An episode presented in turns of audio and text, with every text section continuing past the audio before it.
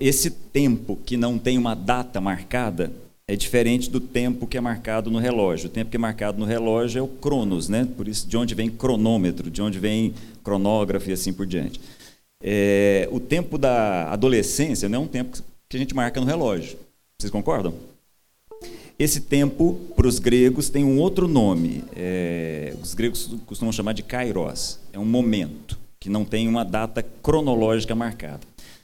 É, eu queria dizer para vocês que nós estamos vivendo aqui nessa comunidade um kairos, um tempo que a gente não consegue explicar muito bem. A gente não consegue dizer quais são as razões e até quando vai isso. Mas Deus tem falado profundamente com todos nós que temos passado por aqui. Eu queria, antes de mais nada, orar para que a gente não perdesse a sensibilidade para o que Deus está fazendo entre nós. Através da Sua palavra, através dos testemunhos, através das músicas, através dos movimentos inseridos na cidade de uma forma geral. Deus tem sido gracioso com essa comunidade. Isso não é sempre assim. Isso não acontece o tempo todo desse jeito. São fases, são literalmente um kairos que passa. E a gente pode nem perceber e pode nem ser amadurecido nesse processo. Pode ser que a gente perca o tempo da maturidade, que isso não aconteça com a gente. Feche seus olhos um minutinho aí, vamos orar por isso. Deus amado, que teu espírito tenha sempre liberdade de estar falando aos todas as pessoas aqui. Em nome de Jesus, que teu espírito tenha sempre, sempre caminho livre, trânsito livre nesse lugar. Que o Senhor esteja sempre comunicando as tuas verdades a cada um de nós aqui. Em nome de Jesus. Amém. Estava comentando com o pessoal que estava na primeira reunião aqui se eu perguntasse para você quais foram as últimas palavras de Jesus, você conseguiria me dizer? Quando Jesus esteve aqui na terra, será que a gente consegue dizer, por exemplo, quando Jesus estava na cruz, quais foram as suas últimas palavras? Está consumado, a gente lembra, né? Uh, um pouco antes de subir aos céus, quando ele estava com os discípulos ainda, conversando com os discípulos, lembram o que, que ele disse? Ide, fazer discípulos de todas as nações. Isso, a gente costuma lembrar. Vou te fazer uma pergunta difícil. Lembram quais foram as primeiras palavras de Jesus? Essa não é tão fácil, mas. Né? As primeiras palavras de Jesus registradas nos evangelhos, por acaso alguém lembra ou exigi muito? Jesus tinha 12 anos. A primeira vez que a gente tem a voz de Jesus registrada nos evangelhos, ele tinha 12 anos. Ele foi com os pais para Jerusalém viver a festa da Páscoa aquilo que todos os judeus faziam naquele momento. Então, Jerusalém acabava se transformando em algo muito parecido com a nossa cidade de Trindade aqui, ou a nossa Aparecida do Norte, ou várias das cidades religiosas, de uma forma geral, em que a população dobra, triplica, quadriplica, e as pessoas começam a ficar ao redor das cidades. O próprio Jesus muitas vezes ficava em Betânia, porque não cabia em Jerusalém. Mas aí Jesus vai, aos 12 anos, fica com os pais ali, passa aquele período da Páscoa ali com os pais, e aquela coisa assim, bem, bem familiar, famílias enormes, né? Inclusive o próprio Jesus tinha irmãos já nesse momento, a família já era grande, muito provavelmente irmãos bem mais novos. E aí muito provavelmente Maria e José estão cuidando dos outros ali, estão voltando, né? Tem uma romaria para ir e uma romaria para voltar.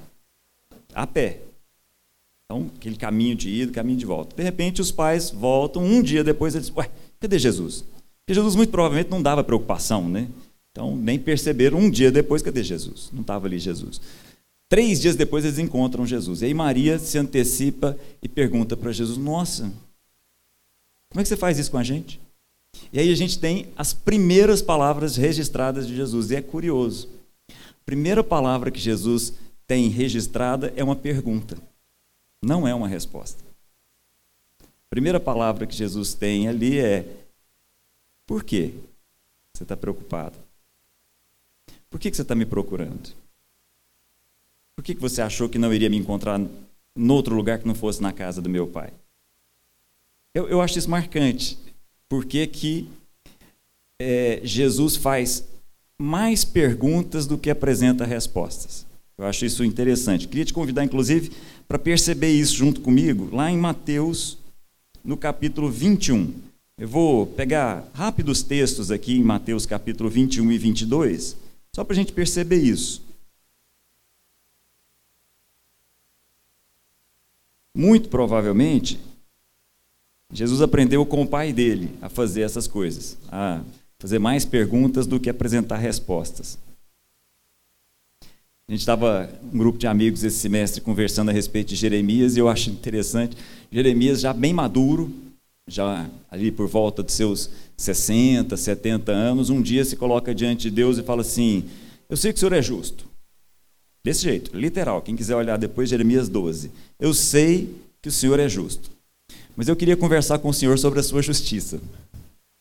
Porque é o seguinte: eu olho e não vejo pessoas boas necessariamente tendo uma boa vida. E olho pessoas más e não necessariamente elas têm uma vida ruim. Então, eu queria conversar com o senhor sobre a sua justiça. E começa a fazer perguntas, muito parecidas, inclusive, com as perguntas que Jó fez. E aí, o que Jeremias ouve não é uma explicação, nem é uma resposta, é uma pergunta. Jeremias ouve o seguinte: Jeremias, é o seguinte, se você está ficando cansado correndo com quem corre a pé. Eu fico imaginando, Jeremias, como é que vai ser de você quando você tiver que correr com quem corre a cavalo. E para por aí. Não fala mais nada. Simplesmente é essa. A mesma coisa acontece com Jó. Né? Jó passa 37 capítulos do livro dele fazendo perguntas. E aí Deus se coloca, fala, agora beleza, Jó, agora fica aí na sua, agora eu vou te responder. A gente tem três dois capítulos, algumas pessoas dizem que são 40 perguntas, outras dizem que são 70 perguntas, sei que são perguntas demais. Ó, vou te perguntar algumas coisas aí, você me responde se tiver jeito de responder. E aí o que a gente vai perceber aqui nesse, nesse período, aqui nesse, nesse capítulo aqui de Mateus, é algo muito parecido com isso, até chegar num ponto que é onde eu gostaria de parar com vocês. Então dá uma olhadinha, por favor, Mateus 21. É, só para a gente ter ideia do contexto, é o mesmo contexto que eu comentei agora há pouco, quando Jesus tinha 12 anos. Então, de novo, a gente tem a festa da Páscoa. De novo, só que 21 anos depois, Jesus está ali com 33, a gente tem a cidade lotada. É muito difícil, sim, para nós, muito complicado a gente entender a, a, o espírito daquele momento, a atmosfera daquele momento naquela cidade. Quando Jesus entra por aquela cidade, é, dentro daquilo que todo mundo costuma chamar de entrada triunfal, aquilo que até hoje a gente comemora como Domingo de Ramos, Jesus chegando, sentado num, numa jumentinha, e o pessoal colocando ramos, colocando capas para que Jesus entre, e a cidade inteira para. É muito difícil para a nossa cultura captar ah, o que era aquilo. Porque mais do que nunca na história dos judeus, eles esperavam alguém. Mais do que nunca. Mais do que nunca na história desse povo, eles esperavam que alguém aparecesse para tirar aquele povo daquela condição em que eles se encontravam. Mais do que nunca eles esperavam o tal do Messias. Eles esperavam esse ungido, esse cara que tinha uma unção especial, esse cara que seria o rei que Davi foi um dia. A gente costuma traduzir Messias por Cristo. Tanto faz, é só uma transliteração do hebraico para o grego que depois chega para nós em latim, mas é a mesma coisa. Estava todo mundo com uma expectativa tão grande que nesse mesmo momento, nessa mesma época, quando Jesus estava no templo, um grupo de judeus chegou perto de Jesus. Judeus comuns, camponeses. Apertaram Jesus e disseram assim para ele: Jesus, por favor, tira a nossa alma desse suspense. Se você é o Cristo, Fala para a gente abertamente. É muito difícil, tem vários textos que nos mostram a respeito dessa expectativa. A atmosfera desse momento era algo que nós temos muita dificuldade de entender. Mas o fato concreto é o seguinte: mais do que nunca eles esperavam alguém para tirar aquele povo daquela condição. E aí Jesus entra na cidade, com aquela entrada triunfal que a gente conhece de uma forma geral. E aí dá uma olhadinha no versículo 9, por favor. A multidão que ia diante dele e os que o seguiam gritavam: Hosana ao filho de Davi. Bendito é o que vem em nome do Senhor, Hosana nas alturas. Quando Jesus entrou em Jerusalém, toda a cidade ficou agitada e perguntava: quem é esse? E aí, olha, acompanha comigo, versículo 15. Surgem alguns personagens, mas Quando os chefes dos sacerdotes e os mestres da lei viram as coisas maravilhosas que Jesus fazia, e as crianças gritando no templo, Osana ao filho de Davi, ficaram indignados e lhe perguntaram. Entenderam o contexto? Então, olha, toda aquela festa rolando, crianças começam a cantar para Jesus, começam a se referir a Jesus como quem é aquele que todos aguardavam. E começam a citar um texto do Antigo Testamento que todos eles conheciam: Osana ao filho de Davi. E aí, essa turma, os chefes, os sacerdotes, os mestres da lei, perguntam para Jesus: Jesus, você não está ouvindo o que essas crianças estão dizendo? Aí presta atenção na resposta de Jesus. Sim. Vocês nunca leram dos lábios das crianças e dos recém-nascidos suscitaste louvor? Jesus está respondendo ou está perguntando? Está perguntando, né? Entenderam? Vou continuar. Vai comigo, por favor, para o versículo 23. Muda um pouquinho os personagens. Jesus entrou no templo. Então tá lá, templo lotado. Enquanto ensinava, isso era muito comum. Os mestres, os rabinos, os rabis daquela época, principalmente nesse momento, estavam ali ao redor do templo, que era grande, tinha um pátio gigantesco, e aí as pessoas ficavam ao redor do mestre, que se sentava, e os outros ficavam ao redor em pé. E ele ensinava. Então estava lá Jesus. Jesus entrou no templo, enquanto ensinava, aproximaram-se dele os chefes dos sacerdotes e os líderes religiosos do povo e perguntaram: com que autoridade você está fazendo essas coisas? Então, olha, Jesus está ali ensinando a turma que está ali, os chefes, os sacerdotes, a elite espiritual, vamos colocar assim, chega para Jesus e faz uma pergunta. Pergunta clara: com que autoridade você está fazendo essas coisas que você está fazendo aqui? E aí, olha a resposta de Jesus: Eu também farei uma pergunta. Se vocês me responderem, eu direi com que autoridade eu estou fazendo essas coisas. A pergunta que Jesus faz não é o meu ponto aqui. Jesus pergunta: o batismo de João é dos homens ou é do céu? Aí eles se reúnem do lado, falam: se a gente falar que é dos homens, a gente falar que é dos céus, aí montam um algoritmo para pensar qual era a resposta e decidem não responder. Aí volta, Jesus não, também não responde. Na verdade, Jesus responde com três parábolas que vêm na sequência e eles estão entendendo muito bem. Mas aí, continua comigo o texto e vai para o capítulo 22. De novo, muda um pouquinho os personagens. Versículo 15, capítulo 22. Agora são os fariseus.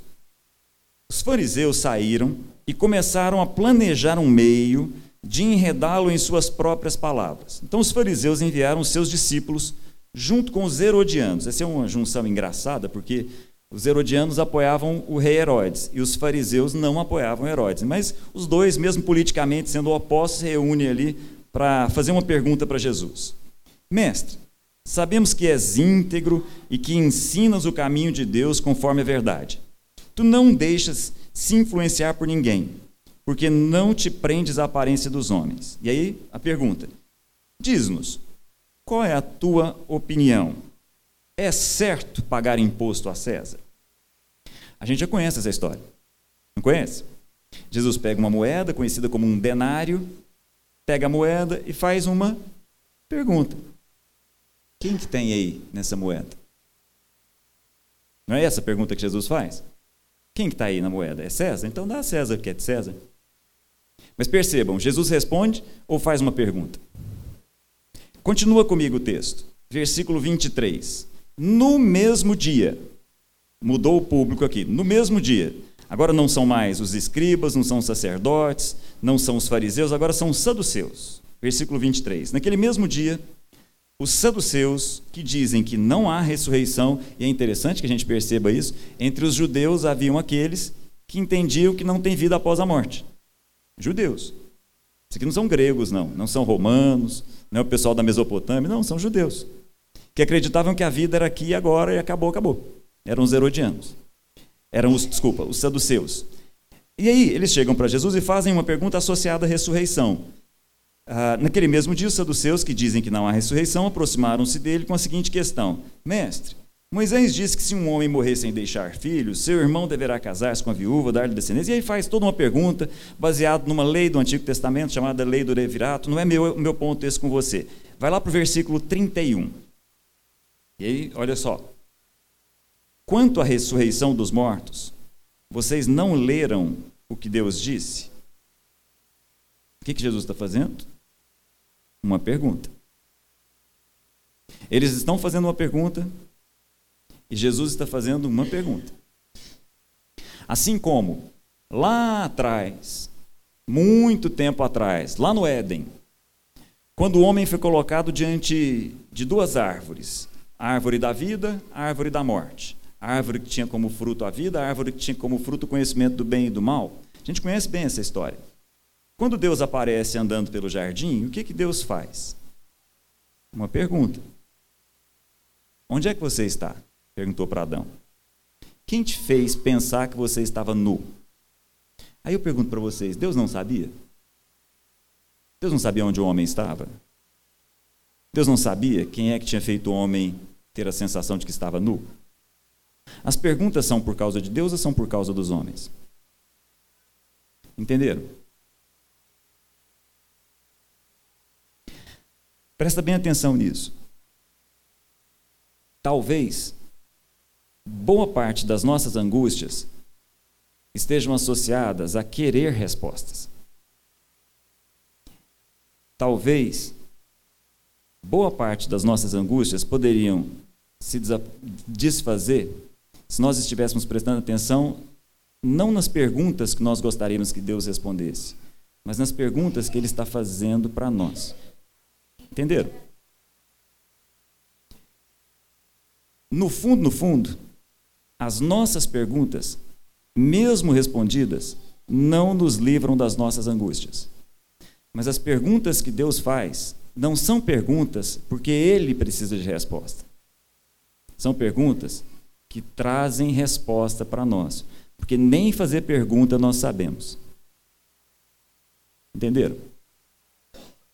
Nem saber quais são de fato as nossas necessidades nós sabemos. E aí, quando nós prestamos atenção nas perguntas que Deus está fazendo para nós, corre o risco de nós conhecermos a origem das nossas angústias. Entenderam? E aí eu vou continuar o texto. Porque aí, depois de Jesus ser bombardeado de perguntas por várias pessoas das mais variadas formas, das mais variadas filosofias, com as mais variadas formas de pensar, porque o saduceu pensava de um jeito, o herodiano pensava de outro jeito, o fariseu pensava de outro jeito, o sacerdote pensava naquele momento de um outro jeito. Ele responde a todos com perguntas. Depois você vai continuar, os próprios fariseus continuam fazendo perguntas, mas chega uma hora em que Jesus é quem faz a pergunta.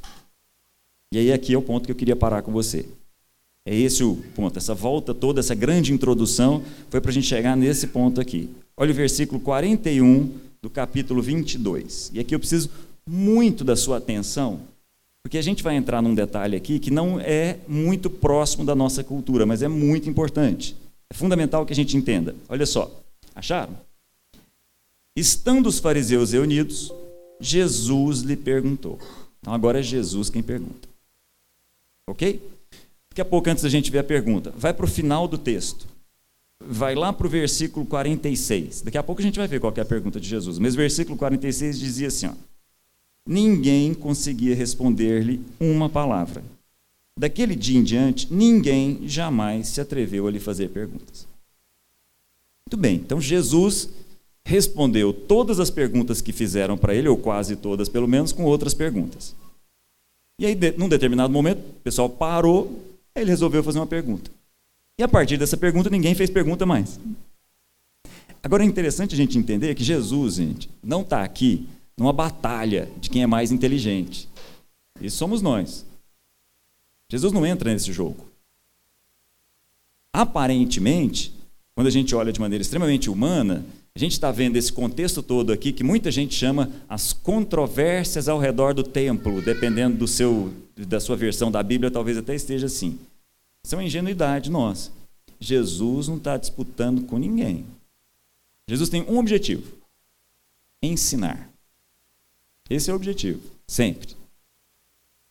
Jesus não está ali mostrando se é mais ou menos inteligente. Jesus não está colocando uma pergunta para que eles fiquem calados, não. A pergunta é para ser respondida exige uma reflexão. Jesus está chamando a todos ali a uma pergunta. A pergunta não é para calar a boca.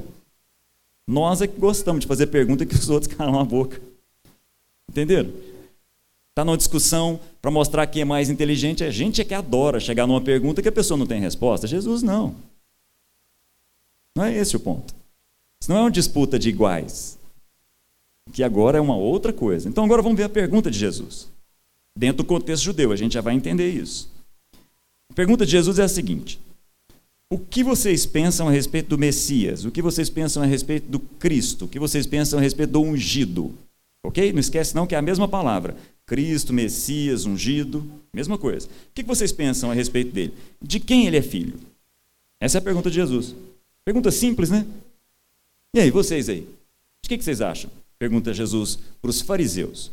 De quem vocês acham que o Messias é filho? Eles respondem de cara. De quem?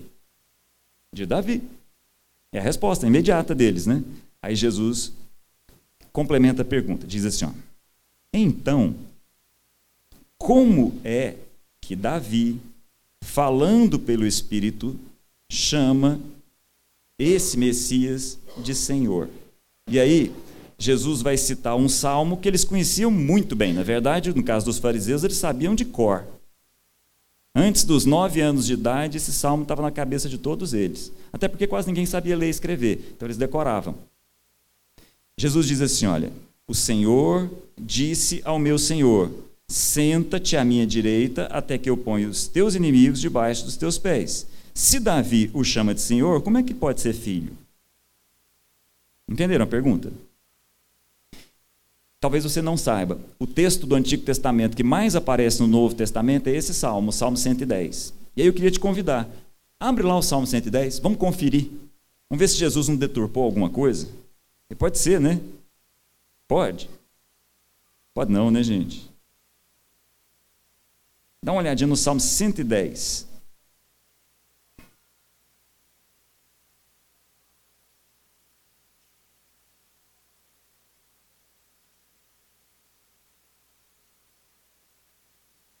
Acharam?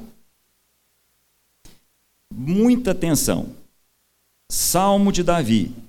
O Senhor disse ao meu Senhor. Na sua Bíblia aí, o primeiro Senhor aparece com letra maiúscula? O primeiro Senhor aí é Yahvé, que a gente traduz nas nossas Bíblias brasileiras por Senhor com letra maiúscula, tá? Então, olha só. O Senhor, ou se você preferir, Yahvé disse ao meu Senhor: Senta-te à minha direita até que eu ponha os teus inimigos por estrado dos seus pés. Idêntico, né?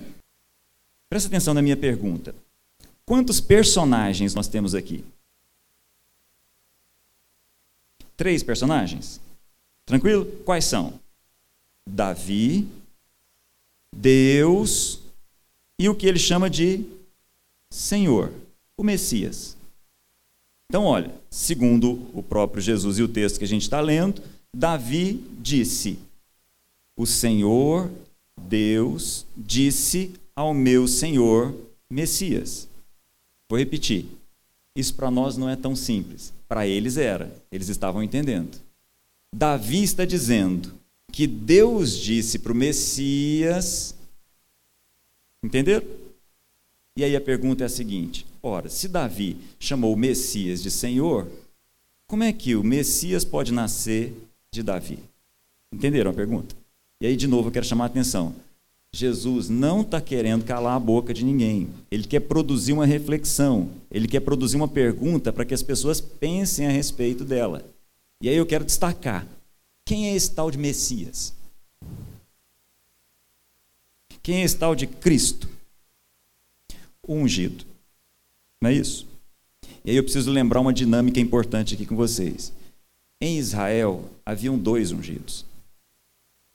Em Israel havia o rei, que era ungido, e havia o sacerdote, que era também ungido. E aí, se você continuar o texto junto comigo, dá uma olhadinha, por favor, no versículo 4. O Senhor jurou e não se arrependerá. Tu és o que está aí? Sacerdote para sempre. Presta bem atenção, olha para mim aqui que isso não é tão simples na nossa cultura, mas é chave que a gente entenda. Essas pessoas estavam enxergando num rei, num filho de Davi, a resposta para os problemas deles. No entanto, Jesus está oferecendo um sacerdote como resposta para os problemas deles. Todos eles estavam esperando alguém que viesse da linhagem de, Davi, como quem retirasse aquela turma toda daquele lugar e levasse para uma outra situação. É um ungido, é o rei. Aquele que o sacerdote vem e derrama o óleo em cima. Naquela época, o que caracterizava um rei não era colocar uma coroa em cima, mas era o óleo que escorria. Só que esse mesmo óleo também escorria na cabeça do sacerdote. Lembra daquele salmo que diz que o óleo desce, passa pela barba de Arão? Arão é o sacerdote. Assim como Davi representa o rei, Arão representa o sacerdote. Guarda isso com você. A cruz representa muitos cruzamentos. A cruz cruza muita coisa. A cruz cruza de maneira óbvia o vertical com o horizontal. E a gente podia pensar bastante a respeito disso. A cruz cruza a sabedoria com a loucura. Porque, pensa comigo, o próprio Deus ensanguentado numa cruz é sabedoria ou é loucura?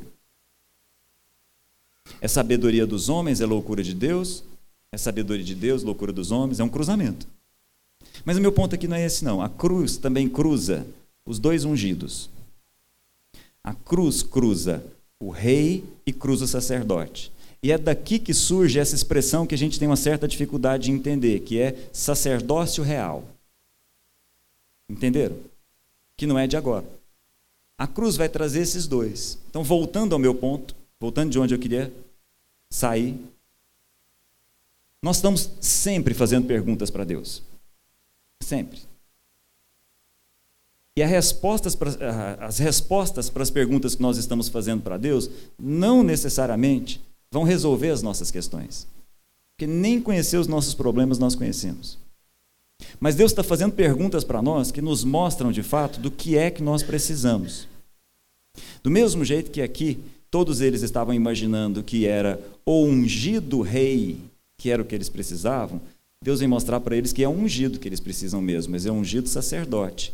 Aquele que a partir de agora, desse momento na história, vai começar a andar por um santuário que não foi feito por mãos humanas, que vai começar a trilhar um caminho que os olhos humanos não estão vendo, que vai fazer com que um sangue que ninguém está percebendo se coloque diante do próprio Deus, num lugar em que os olhos não enxergam. Entendeu o que eu digo? Porque há um santuário, não construído por mãos humanas.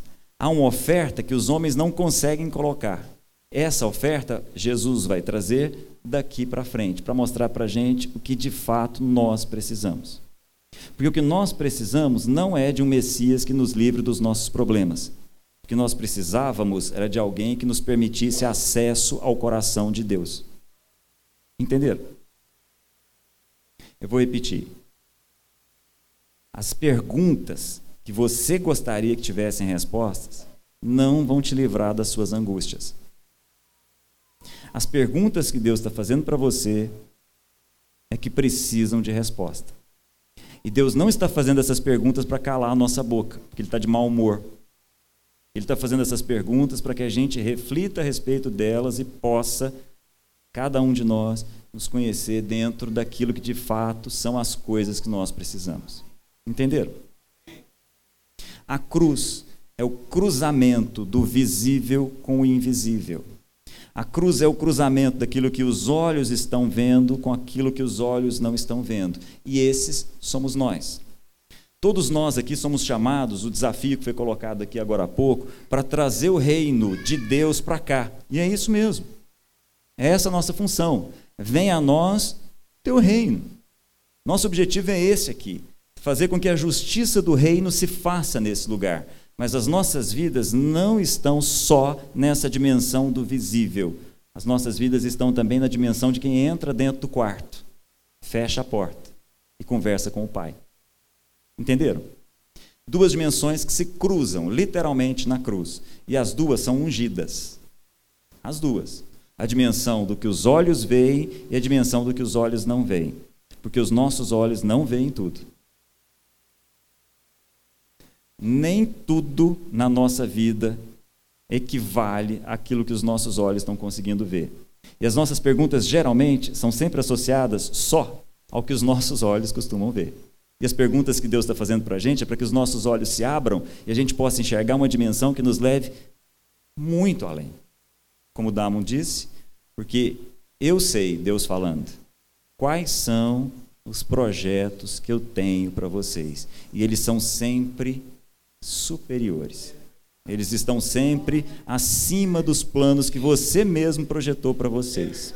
Entenderam? Baixe sua cabeça um minutinho. Tem uma palavra de oração.